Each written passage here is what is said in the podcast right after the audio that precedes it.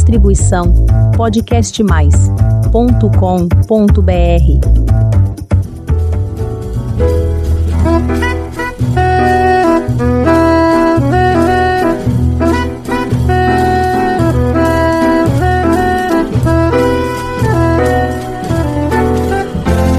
Olá, eu sou a Elizabeth Junqueira do canal Avosidade.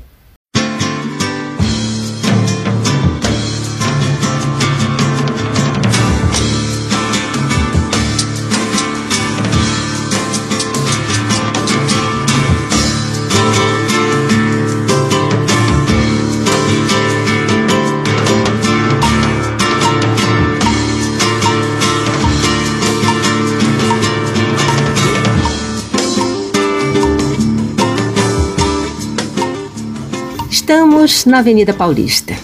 Diria que é mais um dos corações de São Paulo, já que a gente tem feito matérias em vários corações dessa cidade maravilhosa, na sede do Itaú Cultural. E nossa conversa hoje é absolutamente especial com a Galiana Brasil, que é atriz e gestora do Núcleo de Artes Cênicas do Itaú Cultural. Não é isso, Galiana? Isso. E também com a Valéria Tolói, que é gerente do Núcleo de Educação e Relacionamento.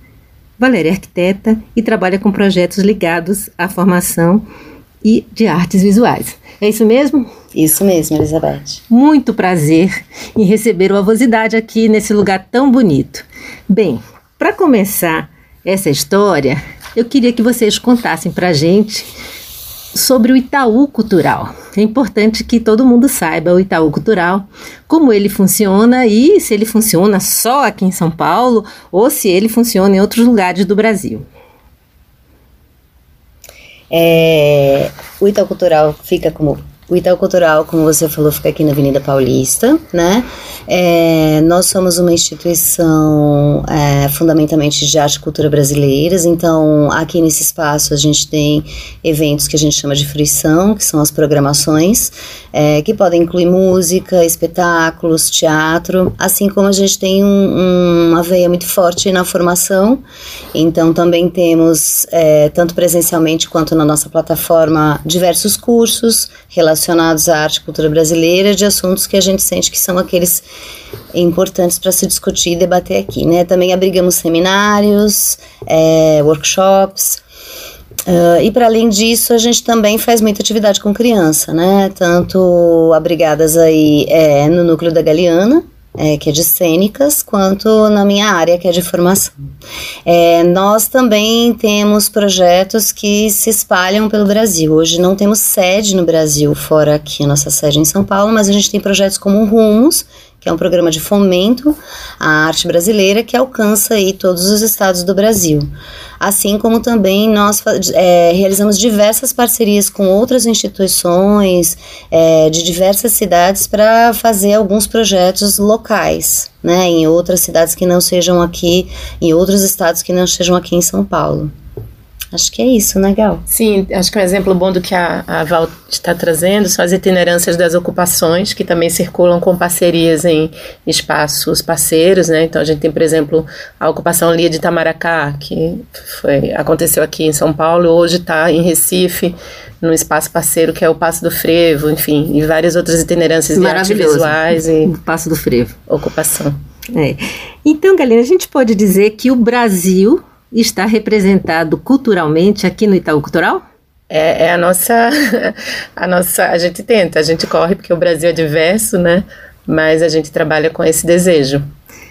É, vocês têm plataformas, não é isso? É, é, essas plataformas são, vamos dizer, se, se está bem entendido, vocês me corrijam, por favor, são os eixos de atuação do, da, do Itaú Cultural. Eu gostaria que vocês me falassem, por favor, são quatro ou cinco, não é isso? Que, de cada uma delas, né? A gente tem as ancestralidades e tal, como, como elas são e como funcionam. Não diria que elas são os eixos. Eu concordo com você, elas são parte muito importante, né, desse, desse, nosso cenário. Mas ele também é composto de todas as atividades presenciais, sejam através das exposições ou das programações artísticas. É, nós temos algumas plataformas.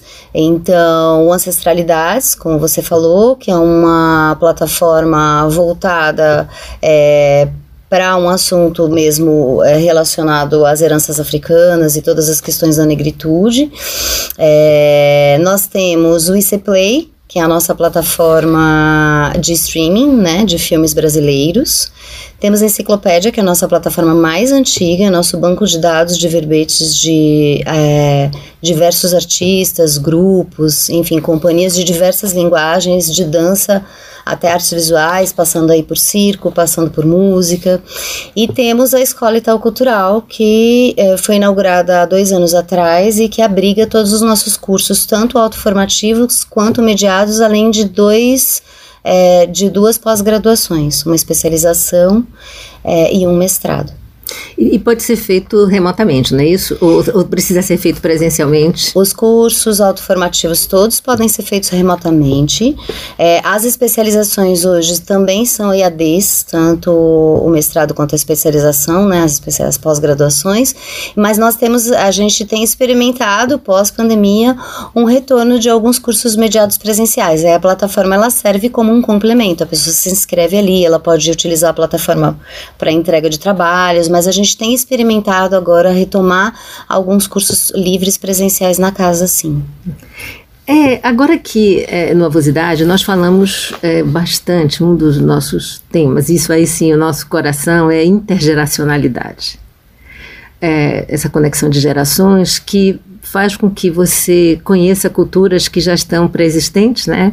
Desde das, das, culturas de matrizes africanas, povos originários e tudo bem. Como é montada essa programação? Como é que vocês veem essa é, programação para que, é, que a, as novas gerações conheçam tudo que já foi feito pelas gerações que os precederam? Vamos lá, pergunta de mestrado. ah, acho que isso está muito nessa casinha que a Val começou falando, que é da fruição, né? Essa fruição ela vai acontecer tanto em meios digitais, como o IC para crianças e outras programações. A, a, própria ancestralidade tinha também uma é, espetáculos também virtuais, ah, como no presencial. E aí eu acho que é o que eu posso me, me, me ater mais aqui. É, a gente pensa uma programação que pensa, considera faixa etária, porque isso vai delimitar horário, espaço, né? Você não vai colocar na rua uma programação que tem alguma restrição, por exemplo, etária, né? Sim. Então são programas mais livres, uma coisa que a gente já fez muito aqui, ainda preza muito, que é o que a gente chamava de programação para família, entendendo as famílias, todas as configurações. Então são possibilidades de fruição que todo mundo intergeracionalmente pode fruir junto sem ter nenhuma nenhum impedimento, enfim, né? Essas são as programações, acho até que a gente é, prioriza bastante, né? É, elas vão acontecer da calçada aos espaços internos. A gente tem o Arte na Rua, que é todo domingo, aproveitando essa, essa energia da Paulista, né? Da Avenida Aberta, enfim, com acessos. Né? É, para o pessoal que não é de São Paulo, gente, no, no, aos domingos, a Paulista é, dá, de presente à população. Então, nós podemos fazer tudo. Na, na Paulista não tem carro, então a gente pode andar de bicicleta, andar simplesmente e também né, participar das atividades do Itaú Cultural, né? E outras atividades. Então, a gente sempre situa, porque como a gente tem ouvinte do, do Brasil inteiro, então a Avenida Paulista ela é fechada para o trânsito aos, aos domingos, né? E vocês aproveitam para fazer essas intervenções. Exato, a gente aproveita essa essa abertura, né, para a população, para os pedestres, para ciclistas, enfim, para uh, ocupar a calçada, ocupar ali, enfim, a frente do prédio, né? Com artistas de rua, que também acho que é um, um nicho de arte que fica muito restrito, e às vezes tem muita dificuldade de ser programado, né? Sofreram muito na pandemia, né? Como toda essa cadeia artística. Sim, sim, a pandemia, agora que a gente está mais ou menos é, voltando aos poucos, né? Exato, celebrando, né, essa possibilidade da presença. Então é quando a gente consegue trazer o circo, trazer, enfim, várias modalidades de arte para todas as idades. Acho que é quando a gente consegue muito essa interação intergeracional, né, na calçada. E aí a gente tem uma programação interna que chama Jogo de Imaginar, que é um trabalho foi encomendado, assim, a gente queria contar a história do teatro, trazer os conteúdos do teatro, mas de uma forma que nem sempre os currículos é, abarcam, né, que é o currículo em geral da, das escolas de teatro é um currículo muito é, eurocentrado, um currículo, enfim. Então, aí a gente traz a presença do teatro negro, fazendo conexão com outras programações nossas, como, por exemplo, a ocupação Benjamin de Oliveira, que é um palhaço negro. Então, a gente traz a Benjamin, a gente traz o Abdias do Nascimento, a gente traz várias é, pessoas né, do teatro, artistas do teatro negro para dentro dessa história sendo contada para a criança. E é o Jogo de Imaginar, que é um trabalho fixo que está aqui em cartaz todos os sábados e domingos às 16 horas.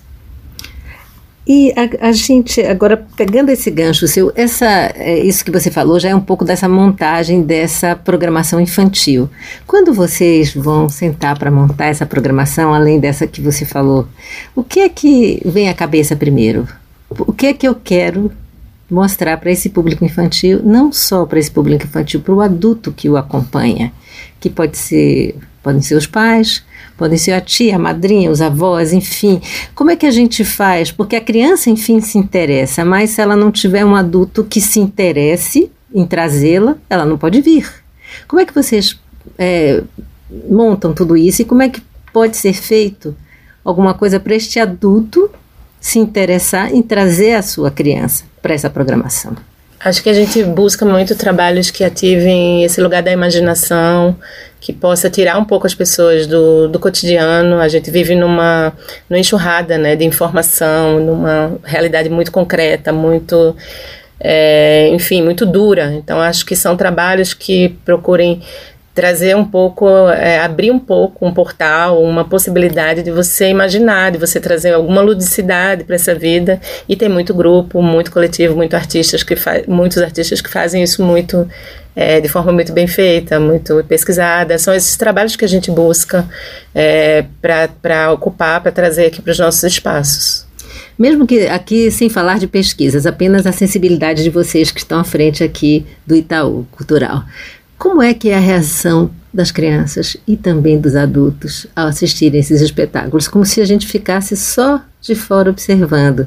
E eu queria muito ter esse sentimento, muito mais aqui do que pesquisas e outras coisas. Eu queria que vocês falassem um pouco desse sentimento de quem tem vem e convive com esse tipo de atividade. O que a gente tem observado, inclusive nesse trabalho que está há mais tempo aqui com a gente, que é o jogo de imaginar, é a participação cada vez maior dos adultos e as crianças querendo voltar e trazendo os seus, seus responsáveis, enfim.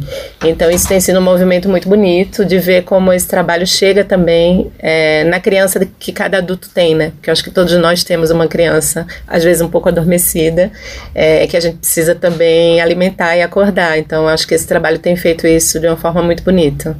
É uma boa questão, hein? Vamos acordar as crianças que estão dentro de nós mesmos, não é isso? E agora, com tantas tantas iniciativas que vocês têm, eu gostaria que vocês falassem sobre a literatura infantil. Como é que vocês tratam a literatura infantil e o que é que tem sido feito para despertar esse interesse na literatura? É, a gente já tinha aqui uma, uma programação chamada Ficções, que é uma série de podcasts é, ficcionais, né, feito por grupos e coletivos artísticos da, do Brasil, né, porque isso, essa tecnologia nos permite, como a gente está muito centrada aqui, como a minha amiga Val falou, aqui em São Paulo, então quando a gente tem possibilidade de trocar com grupos, né, de fora do estado, acho que o Rumos é uma bo um bom exemplo e a tecnologia também. Então esses podcasts eles são feitos por grupos de todo o Brasil originalmente eram histórias para adultos. E aí a gente, a partir desse do ano passado, quando a gente assumiu na gerência de artes cênicas também a linguagem de literatura, nós pensamos em reverberar o ficções também para crianças. Então fizemos uma parceria com a Companhia das Letrinhas e estamos trazendo uma série de autores e autoras dessa editora para eles mesmos, elas mesmas contarem suas histórias. Então tem esse aspecto bem inusitado, que é a voz da, da autora ali contando, tô falando no, no feminino, inclusive, porque a nossa primeira, nosso primeiro episódio é a Mariane Biggio, e ela é autora de literatura infantil, e aí você pode ouvi-la contando ali as suas histórias. Sim, é exatamente sobre isso. É como se você tivesse, é, se a criança, alguém tivesse, algum adulto tivesse narrando a história para a criança. E a primeira é, é a, o podcast Aquele Aliens. Como é essa história, não é isso? Não tem um podcast agora que ela fala sobre os alienistas? Eu não, eu não vou saber todas as histórias, que é o da Mariana Bijo, eu acho. acho então, é uma série de livros dela e ela contando, são historinhas curtas, uhum. né? Depois dela viram outros autores ali na sequência. Eu não vou saber dizer todos, mas são todos ali da cartela do rol da Companhia das Letrinhas, nesse primeiro momento. Tá. E além dessa programação maravilhosa que vocês acabaram de, de nos contar, o que é que nós temos mais sobre isso? Sobre, voltado para crianças. É, nós temos também, é, na nossa parte digital, existe essa preocupação também de trazer uma programação voltada para a criança ou que, é, de alguma maneira, aborde essa questão da infância, né? Então, é, nós temos o IC para Crianças, que está no nosso canal no YouTube. O IC para Crianças nasceu na pandemia e a ideia era, como nós estávamos todos, todos em casa, como é que a gente continuava ofertando programações para as crianças, é, só que de uma maneira remota. Então, na pandemia, a gente fazia, a gente chamava algumas, alguns artistas que pudessem dar a, algum tipo de curso simples que a, pessoa, a criança pudesse fazer da sua casa. Então a gente chamou, uh, por exemplo, professores de dança, de circo, de malabares e que das suas casas a gente, né, eles mandavam o vídeo pra gente, a gente postava na nossa, no nosso canal. Então, seguindo as nossas orientações, a edição era toda nossa, mas eles faziam de casa. Quando a pandemia ah, foi se arrefecendo e a gente é, viu a possibilidade de começar a profissionalizar mais esse conteúdo, a gente começou a experimentar gravar isso em estúdio. Então hoje a gente grava aqui no nosso estúdio, que é o estúdio que você está agora, Elizabeth, que fica aqui no oitavo andar do, do Itaú Cultural. Aí a gente começou a chamar essas pessoas para gravarem os episódios aqui. Então durante um mês, esse professor ensina as crianças a fazer algum tipo de artefato ou algum tipo de dança ou alguma coisa. Então, por exemplo, o Glauco, que gravou no estúdio ano passado, ensinava as crianças a fazerem traquitanas uma lanterna, uma luminária que, que projetasse estrelas, uh, um foguete que, que voasse um pouquinho. Então, é, a gente sempre vem com essa temática. A temática desse ano é nature é, são elementos inspirados na natureza. Então, cada uhum. professor fala de um elemento. Então, por exemplo, agora a gente tem um professor que está falando sobre papel. Então, ele dá várias ideias sobre como construir objetos com, com papel. papel tá. É, e é tudo gravado aqui no nosso estúdio. E a gente se inspirou muito também, inclusive, nesse lugar é, da criança TikToker, que olha o TikTok o tempo todo, ou que olha o Instagram e que tem essa rapidez de olhar conteúdos rapidamente. Então, é um, um tipo de conteúdo que dura no máximo 6, 7 minutos, no máximo, máximo 10 minutos, onde esse professor, com poucas palavras, mas com muita cena visual, ensina essa criança a fazer alguns objetos e algumas brincadeiras que ela possa é, fazer de sua própria casa. Então, esse é uma uh, um dos projetos digitais que a gente tem, e o outro é um curso que a gente tem na plataforma da escola, que ele não é para criança, mas sim fala sobre a infância, que eu também considero é, bem pertinente, bem importante aí para os pais que se interessarem é, por esse assunto e até educadores, professores, né, que é o Infâncias Plurais.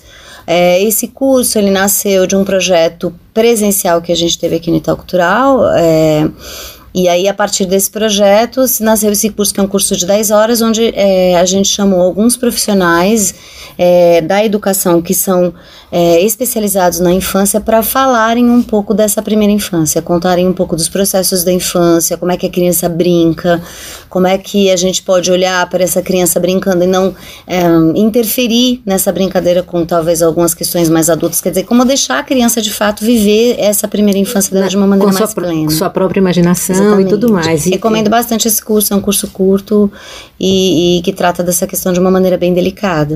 E também não só os pais, né? Eu acho que todo mundo que tem envolvimento ah, com a sim. criança, ela pode, ela pode fazer isso. Eu acho que vai ter um, um ganho muito, muito, muito bom, porque quanto mais você tem uma informação de qualidade, mais você consegue é, é, que essa criança cresça na sua plenitude. Sim. Feliz e segura, não é isso? Sim. E a gente, criança feliz e segura, nós teremos bons cidadãos, não é isso? Com certeza. Bem, Agora, eu gostaria de passar por uma questão que eu acho que nós aqui no Brasil devemos olhar cada vez mais e com mais atenção. Nunca fizemos isso devidamente. tudo que foi ensinado para a escola foi ensinado pela metade e com uma visão distorcida aqui, pelo que entendemos, é sobre os povos originários. É, embora não esteja diretamente, talvez, ligada às crianças, mas se os adultos compreenderem, poderão passar para as crianças. Eu queria conhecer, que vocês nos contassem, por favor, qual é o projeto de vocês com os indígenas. Eu posso falar do Menku Cradjá, que é um projeto que já acontece algumas edições aqui no Itaú Cultural. Ele é impulsionado pelo Núcleo de Literatura é, e ele vem trazer luz, enfim, dialogar com os saberes indígenas né, nas suas diferentes cosmogonias e nos seus diferentes povos. Ele é temático a cada ano, tem uma curadoria, enfim, pensada. Esse ano a gente quer falar um pouco das dimensões dos territórios, da dimensão território chão, bioma, território enquanto casa, e também das direções, dimensões subjetivas e afetivas que o território também traz, né? O território também como afeto. Para isso a gente chamou dois, é uma curadoria, né, de duas pessoas indígenas, é o Jean Pancararu, que é um indígena Pancararu, que por conta das questões muito é, que, que tem sofrido nas terras Pancararu, né, de é, enfim, agressões de água, aos rios, enfim, dificuldades com a terra. Então ele traz essa pauta muito fortemente. E a Geni Nunes, que é uma mulher guarani, que também é uma pesquisadora, é, filósofa, posso dizer assim também, que trabalha e estuda muito a questão dos afetos, da não monogamia nos afetos, nas, nas, no cultivo, nas religiões, né? Então ela traz muito essa, essa visão é, guarani né, de entender os afetos em outras dimensões. Então a gente está propondo uma troca do Geni com o, com o Jean, a Geni com o Jean, é, para um pouco embaralhar um pouco essa, embaralhar para entender essas dimensões de, de terra, de território, chão e afeto e subjetividade, para pensar uma programação que vai em algum momento assentar ali no no território Pancararu e depois reverberar isso aqui para nossa sede aqui na, em São Paulo, na Avenida Paulista, e aí trazendo debates, trazendo produção artística e cultural também desses povos. Eu acho que do lado de cá eu posso trazer um projeto que está com a minha área, mas antes disso acho importante trazer também o que é um pensamento institucional nosso, de que, inspirado até por uma frase que é, é uma frase que é, grupos politizados de pessoas com deficiência falam muito e eu gosto muito de trazer porque essa é outra pauta muito importante dentro do Itaú. Nada nada, é, nada sobre nós sem nós. Eu acho essa frase muito bonita e que ela se aplica em vários casos e acho que ela se aplica nesse também. A gente procura no Itaú, e acho que Gal deu um exemplo maravilhoso, é, trazer a temática e a questão indígena é, com eles, nunca sem eles. Então, tanto o projeto da Gal, que tem duas curadorias indígenas, quanto esse que eu vou contar, que é um projeto é, selecionado pelo Rumos.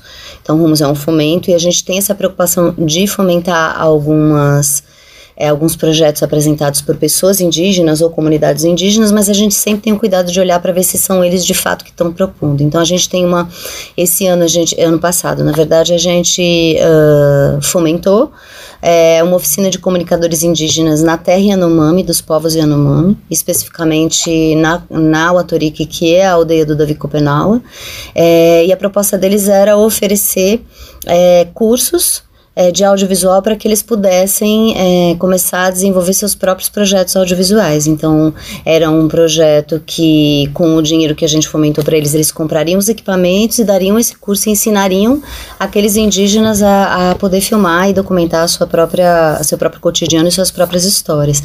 Além disso, apesar de serem projetos que já aconteceram, eu acho muito importante contar que a gente já teve uma exposição aqui é, e com curadoria em parceria com os Rune Queen, e foi uma exposição muito importante porque foram os Rune Queen com os desenhos dele, com a curadoria deles aqui dentro desse espaço, ocupando esse espaço aqui, tanto com atividades é, cerimoniais deles e rituais, quanto com a própria exposição, é, assim como a gente já fomentou diversos projetos indígenas uh, dentro do Rumos, mas também um, um outro lado que eu acho importante é também sair desse lugar de imaginar que a gente só pode chamar essas pessoas quando a gente está tentando falar sobre isso, como é o Macrocajal, quando é essa, esse fomento. Então, assim, Galeana sempre, por exemplo, chama artistas indígenas se fizerem sentido para sua programação, cursos, assim como eu tenho professores indígenas nas duas especializações, na pós, eh, nas duas pós que a gente ministra aqui, e a gente tem muitos professores indígenas também em outros cursos livres, ou seja, também a ideia de que eles são cidadãos com suas temáticas específicas e próprias, que nem sempre são as temáticas indígenas. Então, acho que são dois pontos importantes de eu trazer aqui, porque são muito caros ao Itaú. Isso aqui, é, a gente, é, o quão é importante para o cidadão de uma cidade como São Paulo que, que pensa que a coisa dos indígenas é, é uma coisa que acontece longe, por exemplo, a tragédia dos Yanomamis parece distante para quem está morando na cidade de São Paulo e já luta todos os dias com a vida conturbada da metrópole. O quão não cuidar da terra e dos povos afeta nós que moramos numa cidade grande. É, é o, tudo que fala do Davi Copenal no livro dele, né? É, assim como também fala Ailton Krenak no livro em todas as suas falas, né? Do quanto nós, brancos, não olhamos para uma questão e de que na verdade são eles que seguram o céu para a gente viver aqui. Mas eu queria também trazer outra questão que eu acho importante. Os indígenas não estão tão distantes da gente como a gente imagina e é preciso começar a falar sobre indígenas urbanizados porque eles sofrem um preconceito que talvez seja ainda mais pesado do que aqueles povos é, que estão distantes ou que vivem em comunidades, porque se fez uma ideia branca de que o indígena é uma pessoa que precisa viver na aldeia, ele não pode ter acesso à tecnologia, ele tem que ser uma pessoa do campo e da natureza. Eles são assim, mas nós temos em São Paulo várias comunidades urbanizadas. Aí eu não estou falando nem daquelas que estão fora como pareireiros, eu estou falando daqueles indígenas que moram na cidade e, e que às vezes, por exemplo, para fazer qualquer tipo de coisa, segundo regras inclusive é, do próprio governo, eles são tutelados pelo seu próprio cacique. Então ele tem que se remeter ao cacique que mora não sei aonde para pedir uma autorização para poder, por exemplo, dizer que ele é indígena para fazer um curso numa universidade. Como se ele não fosse capaz de, né? Exatamente. Então eu queria trazer muito a história de que essa questão de que indígenas têm direito de trazerem toda a sua bagagem ancestral e somar a isso o direito de usar um celular, se vestir com o tênis que eles quiserem, com a roupa que eles quiserem. Isso não vai enfraquecê-los ou deixá-los de serem mais políticos. Então, acho muito importante que a cidade de São Paulo olhe para a sua própria cidade de São Paulo, para os indígenas que aqui estão, assim como as aldeias no todo. Nós temos muitas aldeias de indígenas dentro da cidade de São Paulo. E uma cidade que recebeu tanta gente de todos os lugares e olhou para essas pessoas, como as comunidades que vieram, né, as italianas, japonesas, no, no, e, e, foram recebidas e fazem parte dessa cultura da cidade, às vezes ficamos de costa para os indígenas. Né? Vamos agora pegar o gancho de inclusão e diversidade. Eu, é, eu gostaria muito que vocês falassem qual é, é, o que vocês fazem é, para nessa direção de inclusão e diversidade, porque isso aí, sim, é uma coisa que passa por todo mundo, por todas as gerações, porque nós temos pessoas diversas e que precisam ser incluídas de todas as formas. É, eu vou dar um apanhado geral, mas acho que depois é bacana é, contar como é que ela traz isso na sua programação, né? Desde 2012 o Itaú começou, ele já olhava para sua para acessibilidade num ponto de vista físico do prédio, obviamente existia essa preocupação, mas a partir de 2012 a gente começou a olhar com mais cuidado para essa questão, tanto do ponto de vista físico quanto atitudinal, né?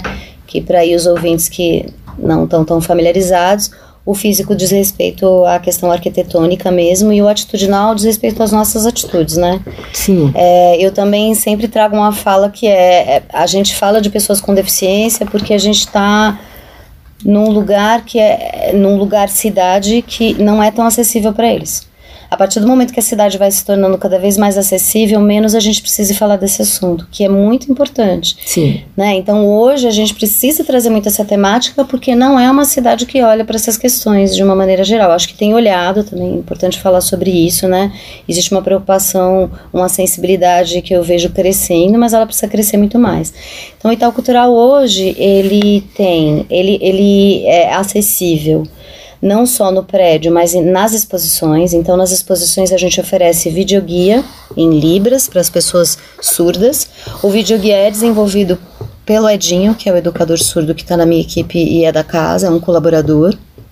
A gente oferece audiodescrição, é, objetos táteis, piso podotátil, tudo desenvolvido é, pela equipe local, assim, pela equipe do Itaú Cultural, chamando aí só as empresas que executam, o que também é um ganho. A gente ao longo do tempo foi ganhando expertise para poder pensar nesses assuntos por nós, né? E isso é muito importante porque mostra que que próprio, os colaboradores e o próprio Itaú está preocupado com esse assunto. Então, as exposições, elas são muito acessíveis. A programação, que depois eu quero que Gal conte um pouco, mas ela também é, apresenta e, é, e oferece recursos de acessibilidade. É, a gente não só seleciona nos nossos cursos uh, pessoas com deficiência para serem alunos e oferece para eles todos os recursos possíveis. Então, se o, o aluno é um, um, aluno surdo, a gente oferece interpretação de Libras durante todo o curso para ele, como a gente também é, trabalha acessibilizando os cursos da, no máximo que a gente conseguir dentro dos recursos que a gente tem, né? É, também chamamos professores surdos dentro da especialização. A gente tem um professor surdo que é o Léo Castilho que fala sobre esse assunto para a turma né? E além disso, a gente oferece anualmente um festival que chama Entre Arte e Acesso, que é um festival com curadoria. Ele fica na minha área, é com curadoria de pessoas com deficiência e para pessoas com deficiência. Ele é uma parceria com a área atualmente é, de cênicas, que é da Galeana. Então a gente pensa é, ela pensa mais na parte de fruição, ou seja, espetáculos, o que, que ela pode trazer de companhias que tratem desse assunto e que tenham pessoas com deficiência dentro é, da companhia.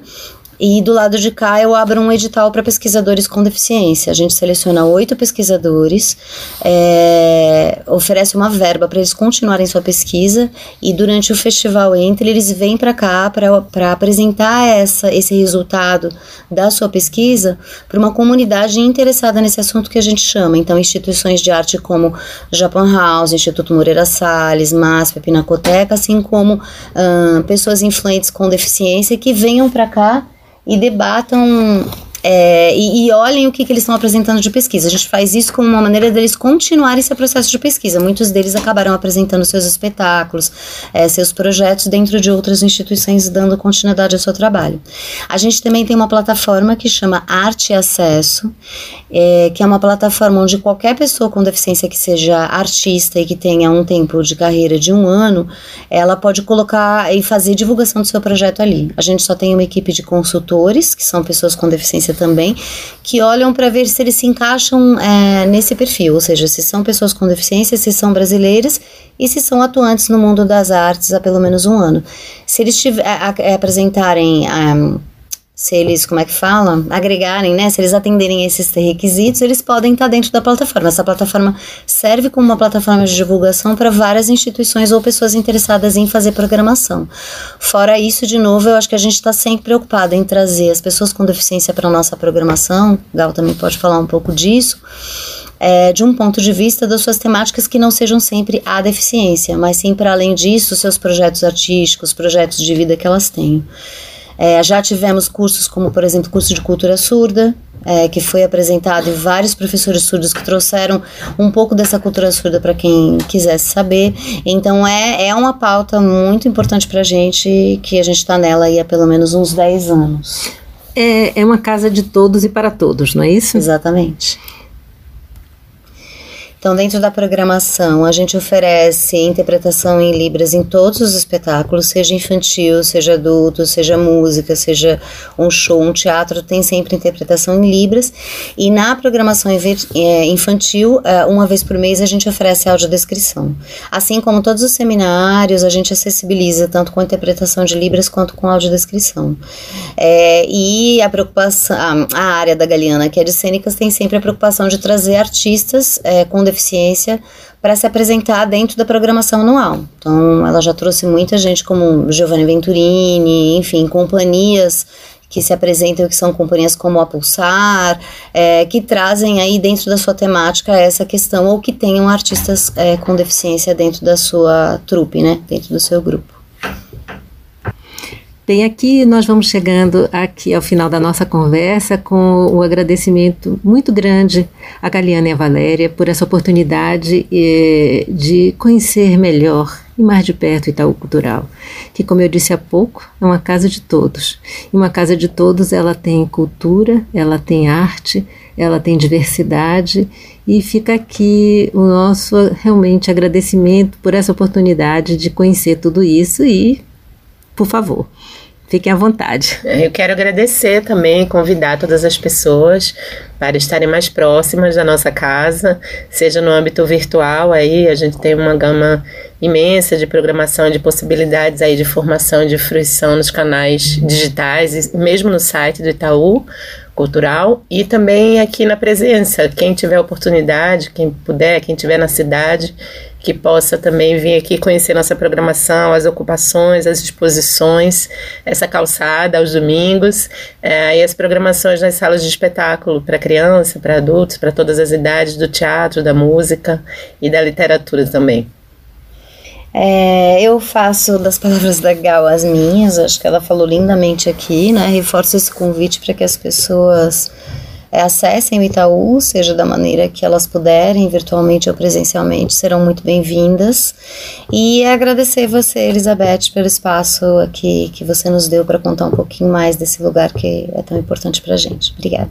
Esse lugar é importante para todos, então eu faço aqui novamente os meus agradecimentos e também reforço o convite tá certo? Mesmo que você não mora em São Paulo, é, quando você estiver por aqui, vale a pena conhecer esse espaço. E você que mora em São Paulo, não tenha preguiça.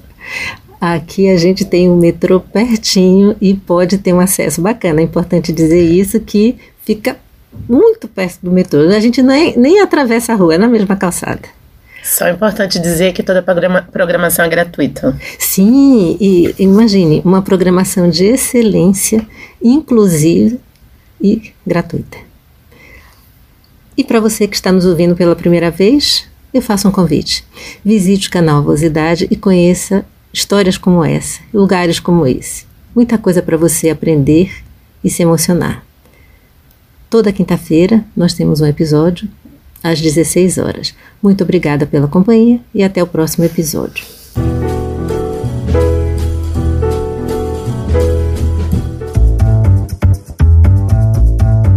Distribuição podcastmais.com.br